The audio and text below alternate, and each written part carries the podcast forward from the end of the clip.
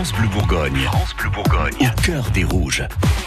Il est quasiment 7h moins le quart. On prend des nouvelles du DFCO, notre équipe de foot de Ligue 1, avec un chiffre ce matin, un chiffre à la une du cœur des rouges.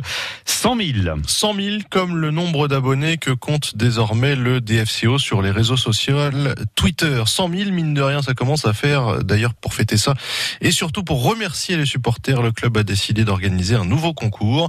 En jeu, deux invitations VIP pour assister dans les loges de Gaston Gérard à la dernière rencontre de la saison face à Toulouse dans 10 jours avec tout le classique, un petit four champagne, mais surtout visite des vestiaires et rencontre avec les joueurs. C'est plutôt sympa. On espère juste que le DFCO ne sera pas relégué en Ligue 2 avant d'affronter Toulouse parce que sinon le champagne risque d'avoir un goût amer pour les deux gagnants. Oui, parce que Dijon peut être euh, relégué ce week-end, dès ce week-end malheureusement. Oui, si le DFCO perd face au Paris Saint-Germain, que dans le même temps, quand on va gagner à Lyon et que Monaco l'emporte face à Amiens, c'en serait presque fini de nos chances. Il nous resterait une infime possibilité de ne pas finir 19e, mais ce serait quand même très très compliqué. Il faudrait un incroyable alignement des planètes pour nous en sortir. Mais bon, n'en parlons pas, regardons vers l'avenir proche avec optimisme, à savoir ce match face au PSG.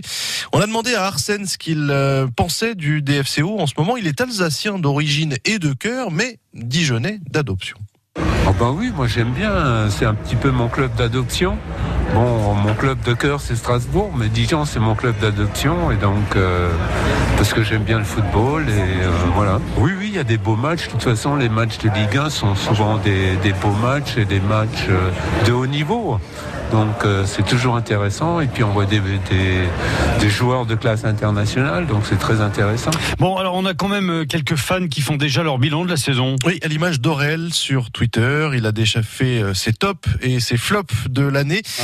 Le meilleur joueur dijonnais de la saison pour lui, c'est Fouad Chafik, le défenseur marocain. Le jeune le plus prometteur, c'est pas difficile, c'est Enzo Loyodis. Le meilleur moment de la saison pour lui, c'est la victoire 4-0 à Nice. Bon bah, il faut revenir à août dernier hein, pour la retrouver cette victoire. Le pire moment de la saison, possiblement ce week-end ou le week-end prochain en cas de relégation. Et sa plus grosse déception, le joueur Sori Kaba, arrivé avec un statut de jeune très talentueux. Il n'a strictement rien apporté, regrette Aurel. Suivez au cœur des rouges sur francebleu.fr. francebleu.fr.